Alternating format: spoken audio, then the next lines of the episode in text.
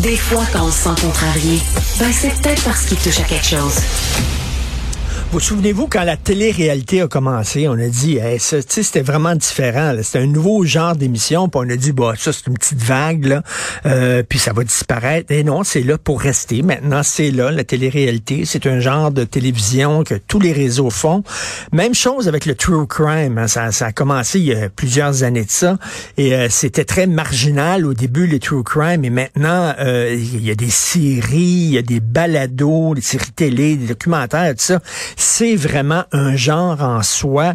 Euh, il y a même des réseaux maintenant spécialisés dans le true crime, c'est-à-dire des documentaires sur des faits euh, criminels, des fois non élucidés, puis on demande aux gens, euh, aux spectateurs de participer s'ils ont des nouvelles informations, d'appeler tel numéro, etc.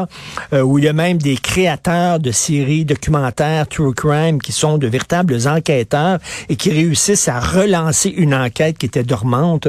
Bref, il y a toute une folie autour de ça. On va en parler avec euh, Émile Gauthier, que vous connaissez bien, co-animateur et auteur du balado Distorsion. Distorsion, c'est un balado super intéressant, un podcast à propos d'histoires étranges de l'art numérique qui sont rendus à leur huitième saison. Bonjour, Émile. Bonjour Richard, euh, c'est un plaisir d'être avec toi ce matin. Ben très content de te parler. Comment comment comment t'expliques euh, l'intérêt du phénomène true crime, la popularité du true crime? Ben, je pense qu'il y a toujours eu un intérêt. Euh, les gens sont toujours ont toujours été intéressés euh, d'une quelconque euh, façon par les mystères irrésolus, par les crimes irrésolus, puis un peu par les les dessous de coulisses au niveau des enquêtes. on se rappelle dans les années 80-90, il y avait en fait Unsolved Mysteries, dossiers mystères, comme on a connu nous au Québec, euh, qui était fascinant. Euh, mais à quelque part, c'était un peu, euh, c'était un peu niche comme contenu d'une certaine façon. Mais on dirait que depuis quelques années, de mon côté à moi, au niveau du podcast, c'est vraiment le podcast Serial, donc le podcast américain en 2014, qui a fait une vague et qui a un peu amené, ben, de un, le podcast et aussi le true crime, du moins ce genre-là, aux, aux oreilles du grand public.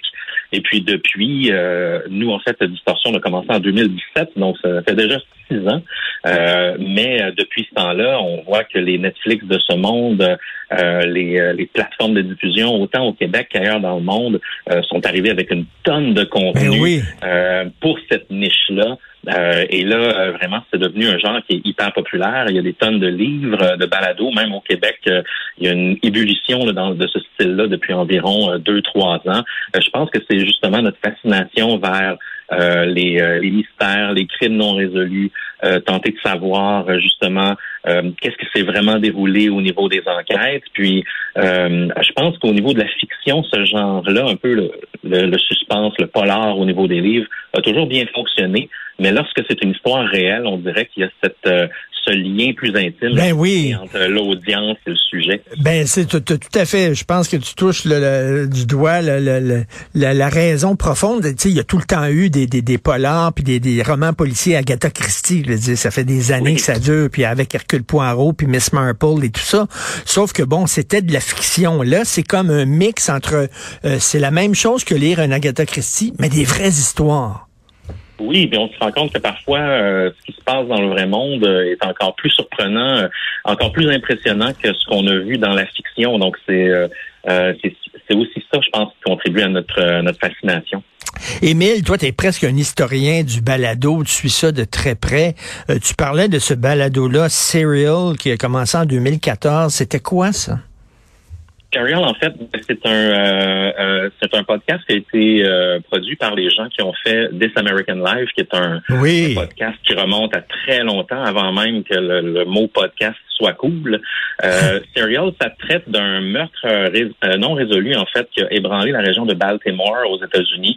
Donc le meurtre de Eamon Lee, une jeune étudiante qui était en secondaire 5 à l'époque, et puis qui en fait ils ont attrapé un suspect, Adnan Sayed, qui fait encore les manchettes aujourd'hui, euh, plusieurs années plus tard, 18 ans plus tard, euh, étant donné que, en fait, euh, son ils ont, il, s'est retrouvé en prison, Adnan Sayed, toutefois pour différentes raisons. Ça fait en sorte que les les internautes, ou du moins le public, a toujours douté de sa culpabilité.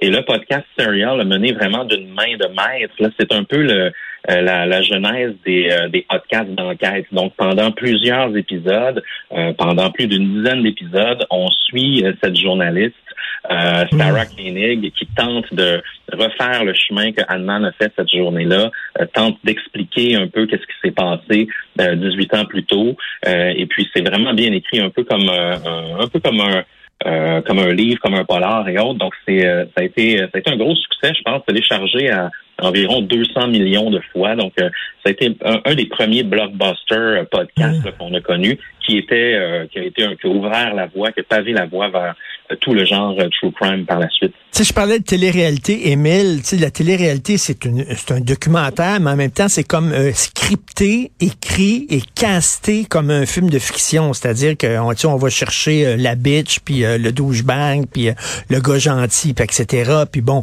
on les met ensemble, puis on, euh, il va y avoir des flamèches. un true crime, une série true crime sur un fait vécu, il faut que ça soit quand même écrit, scénarisé avec un punch à la fin. Il faut que ça soit presque conçu comme une série de fiction, mais tout en respectant la réalité. Oui, c'est un. Je pense que c'est un challenge que ces gens-là ont. En fait, les gens qui participent à ce genre de, de gros dossiers, parce qu'on n'est jamais garanti d'avoir un punch. Hein. On se rappelle, euh, par exemple, Making a Murderer sur Netflix, qui avait fait. Euh, euh, qui avait été très gros. Il y a même eu deux saisons.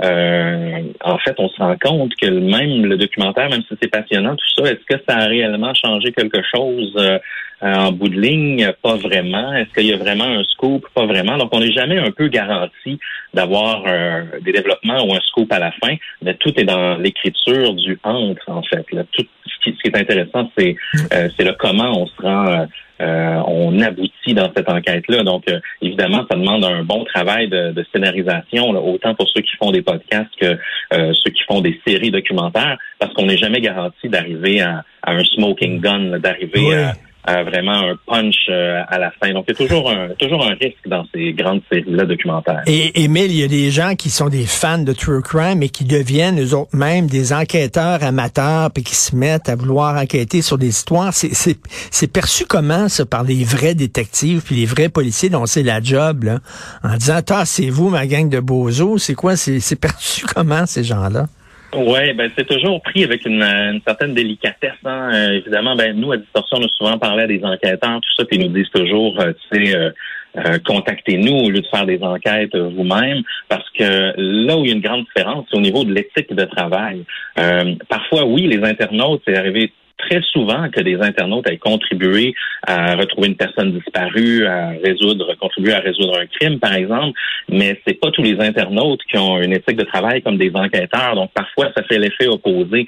Euh, parfois, il y a un suspect qui ne sera pas confirmé, évidemment. Euh, faut pas oublier la présomption d'innocence. Euh, mais à un certain moment, par exemple, dans certains cas, on va voir les internautes euh, s'acharner, voire harceler des suspects potentiels parce que eux croient fermement qu'ils sont que, que c'est eux en fait les coupables, alors que je veux dire, il n'y a pas eu de procès, il n'y a pas eu d'arrestation. Donc euh, euh, ça, dépend, ça dépend toujours. Il y a toujours des enquêteurs qui vont voir, euh, comment dire, le pouvoir de la communauté, l'intelligence collective comme une force, comme ben, on va s'allier avec mmh. les internautes et on va faire avancer le dossier. Tandis qu'il y en a qui vont, il y en a qui vont plutôt dire non, c'est trop dangereux mmh. d'aller là, donc on, on, reste un peu plus secret, on garde nos informations pour nous, parce que justement, il y a des gens qui ont énormément de gens qui ont souffert de ça, de, de se faire harceler par les internautes en raison de d'un crime qu'ils n'ont pas commis, en fait, mais ils sont soit au mauvais moment, au mauvais endroit, ou ils sont liés de, de près ou de loin à, à, la victime. Donc, ben oui, puis comme, c'est toujours un sujet extrêmement délicat, la, l'apport des internautes dans, un, dans une enquête. Ben oui, puis ils peuvent contaminer des preuves aussi, là, en s'impliquant trop dans des enquêtes. Puis un bon true crime aussi, c'est des histoires bizarres. J'avais regardé, écoute, le titre m'échappe, mais tu le connais certainement. C'était une série true crime documentaire, je pense que c'était sur Netflix. Une Américaine qui s'est ramassée dans un hôtel miteux aux États-Unis, qui était très connu, là, qui était euh, fréquenté par toutes sortes de gens douteux.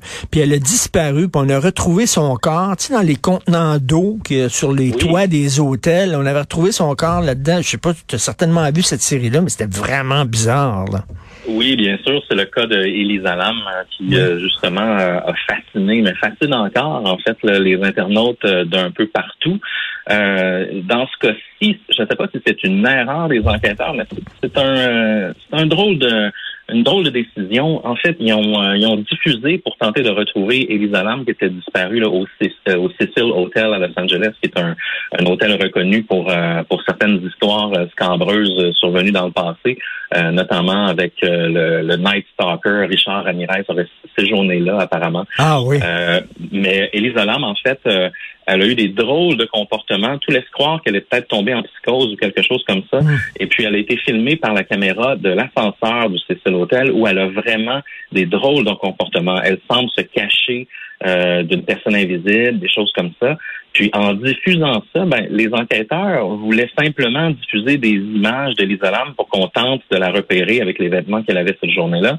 Sauf que les images de l'ascenseur sont tellement étranges que c'est sûr que c'est parti en spéculation. Est-ce qu'il y a un phénomène paranormal ah. dans le, le Cecil Hotel? Est-ce qu'elle se sauve de quelqu'un? Pourquoi elle descend à tel étage au lieu de faire ça? Pourquoi est-ce qu'elle appuie sur tous les boutons de l'ascenseur? Est-ce qu'elle tente de faire un code? Donc, dans des, dans des circonstances comme ça, euh, les enquêteurs ont fait le choix de, au lieu de diffuser une photo d'Elisa Lam dans les habits de la journée qu'elle portait cette journée-là, ils ont diffusé la vidéo de l'ascenseur qui est vraiment étrange.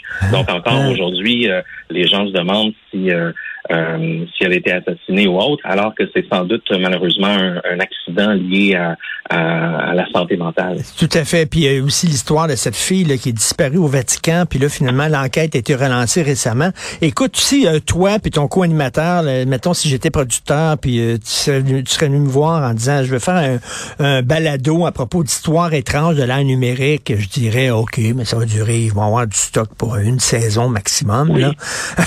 Vous êtes rendu à votre huitième saison, vous n'êtes pas prêt d'arrêter. Il, y, a, toujours du matériel.